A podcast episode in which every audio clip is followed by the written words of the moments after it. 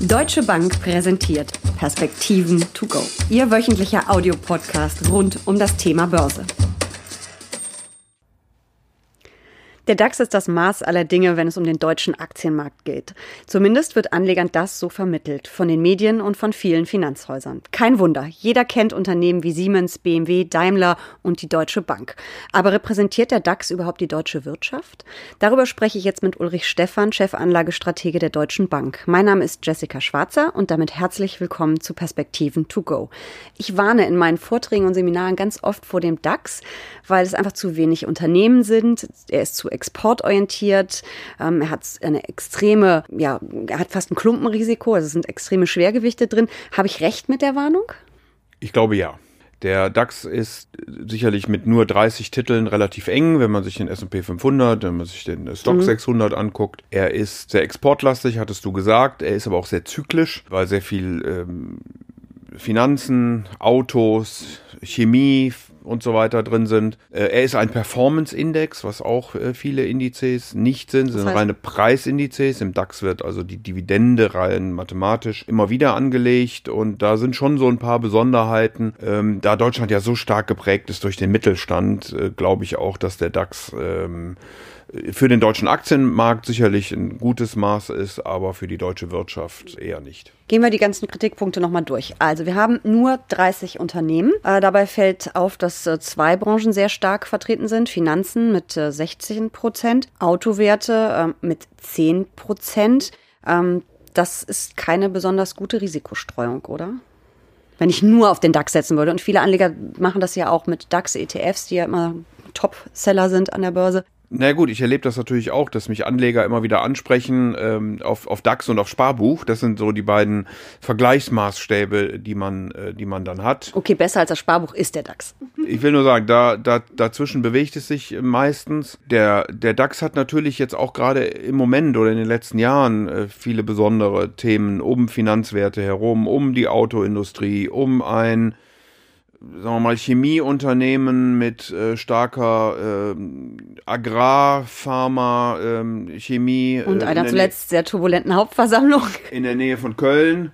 Also da gibt's schon so ein paar Besonderheiten. Auch die Energiewende hat sicherlich dem einen oder anderen Unternehmen dann nicht so richtig äh, gut getan. Will damit gar nicht die Energiewende selbst in Abrede stellen, will nur sagen, dass das natürlich Herausforderungen sind für die Unternehmen.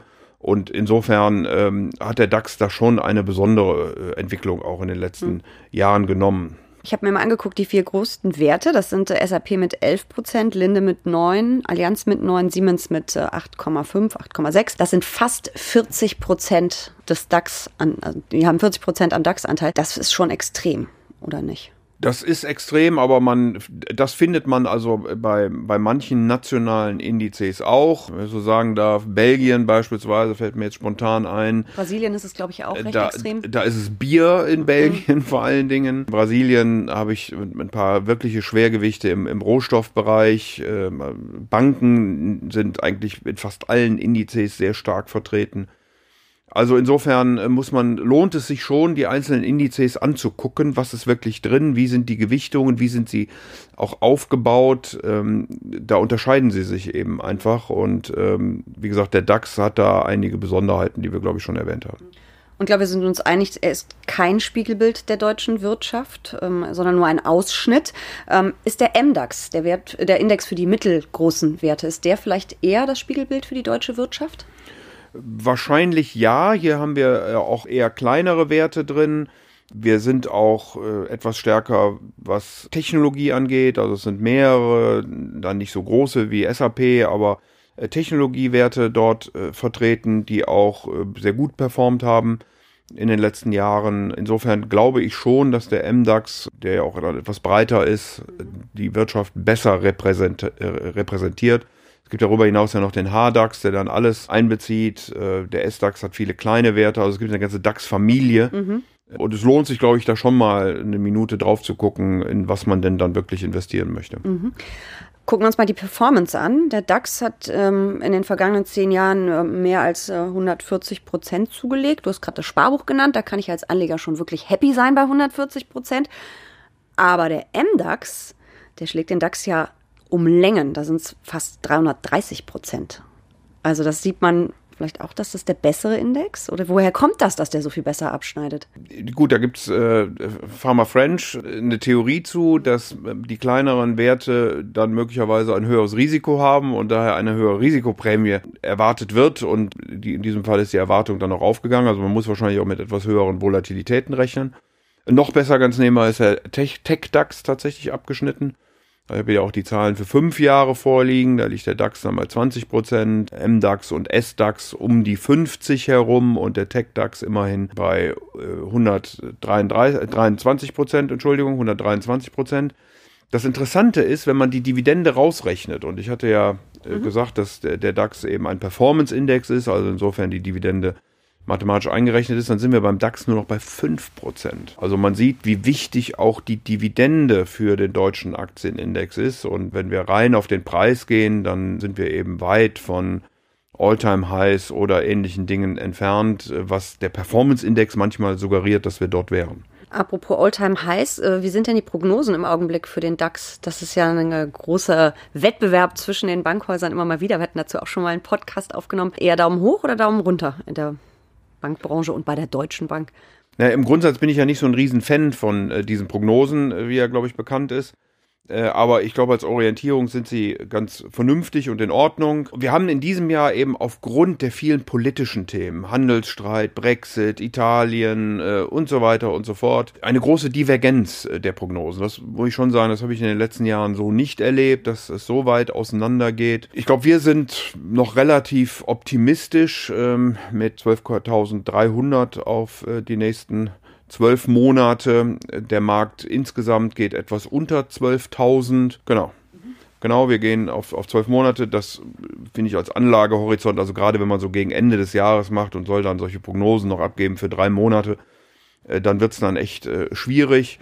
Aber wie gesagt, wir haben da extreme Ausreißer drin, äh, die auf äh, eher 11.000 äh, gehen. Es gibt auch welche, die haben sogar eine 10 vorne. Es gibt wenigere, die dann etwas höher bei den 12.000 sind. Ich glaube, es gibt keinen, der bei 13 liegt. Also insofern sind wir noch relativ optimistisch, wenngleich auch zu unserem Kursziel nicht mehr allzu viel Upside ist. Du hast ja gerade die Probleme im DAX schon genannt, die da einzelne Branchen, einzelne Unternehmen haben.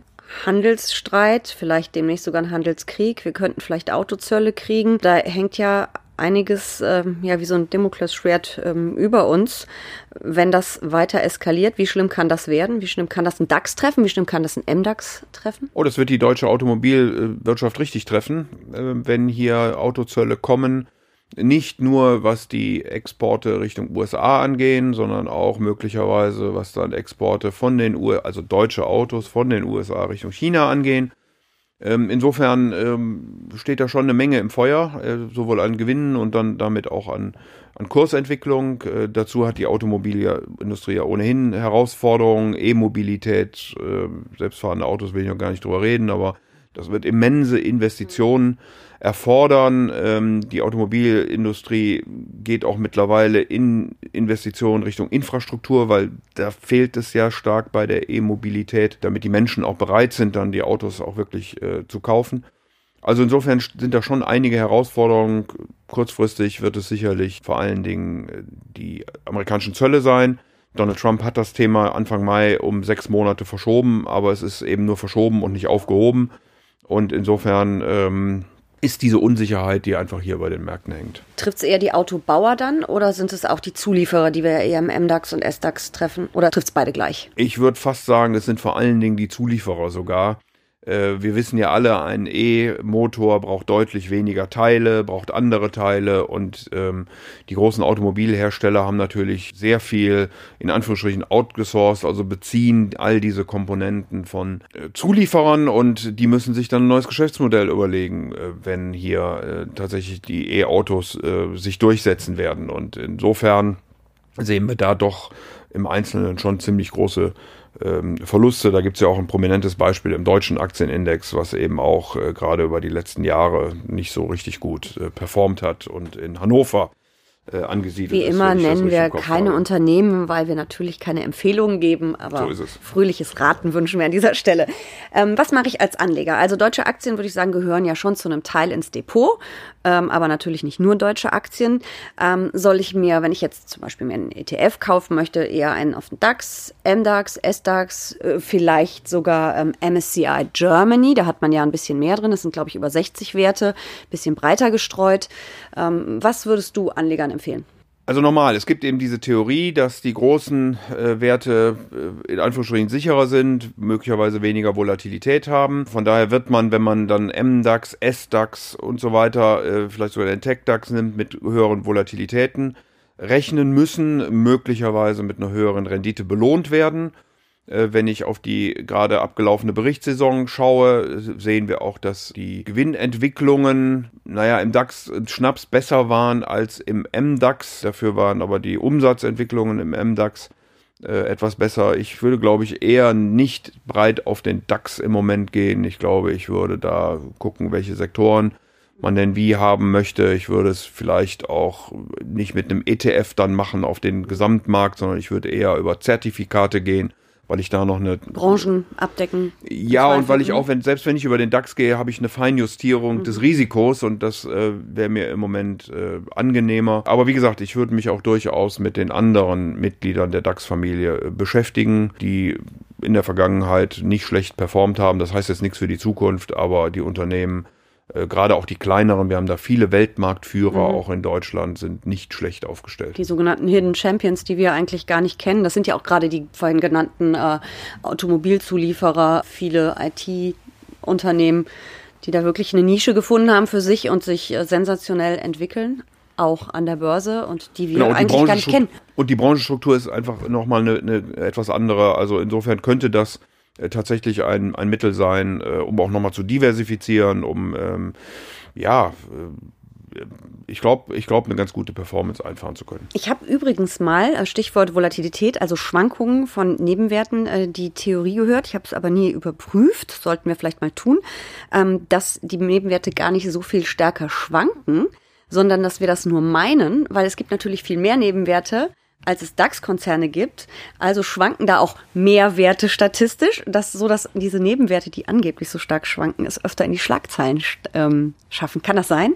Das ist möglich. Dass das eher so ein Gefühl ist als die Wahrheit. Ja, ich glaube nicht, dass es nur ein Gefühl ist. Ich glaube schon, dass das so ist. Also wenn es schwierig wird, dann äh, ziehen sich doch die Anleger in der Regel auf die eher größeren Werte, äh, auf die, äh, die große Dividendenausschüttungen haben. Wir haben äh, im DAX eine Dividendenrendite, die immerhin bei dreieinhalb äh, Prozent liegt. Äh, Im MDAX sind es nur zweieinhalb Prozent. Also ich glaube, wenn Märkte schwieriger werden, dann geht man doch eher in diese Richtung. Und insofern glaube ich schon, dass da was dran ist. Zumal ja die kleineren Werte, ähm, so habe ich es auch mal gelernt und so ist es ja auch, wenn man sich die anschaut, die haben ja auch meisten engeres Geschäftsfeld, auf dem sie aktiv sind, während man einen DAX-Konzern, da haben wir ja viele Beispiele, die auf ganz vielen verschiedenen Geschäftsfeldern unterwegs sind, wo man vielleicht auch dann hoffen kann in der Krise, das eine läuft noch, während das andere nicht mehr läuft. Ja, absolut. Also das gehört eben dazu, dass die großen Unternehmen global aufgestellt sind, mehr Märkte haben, möglicherweise mehr, mehr Produkte haben, äh, brauchen wir nur größten deutschen Autobauer anzugucken, wie Dafür viel Marken. sind die kleinwendiger. Wie viel Marken, ja, natürlich. Aber wie gesagt, das hat alles äh, seine Ups und seine Downs. Das höhere vermeintliche Risiko, äh, darauf darf man dann auch mit einer höheren Rendite äh, hoffen und erwarten. Das ist auch völlig in Ordnung.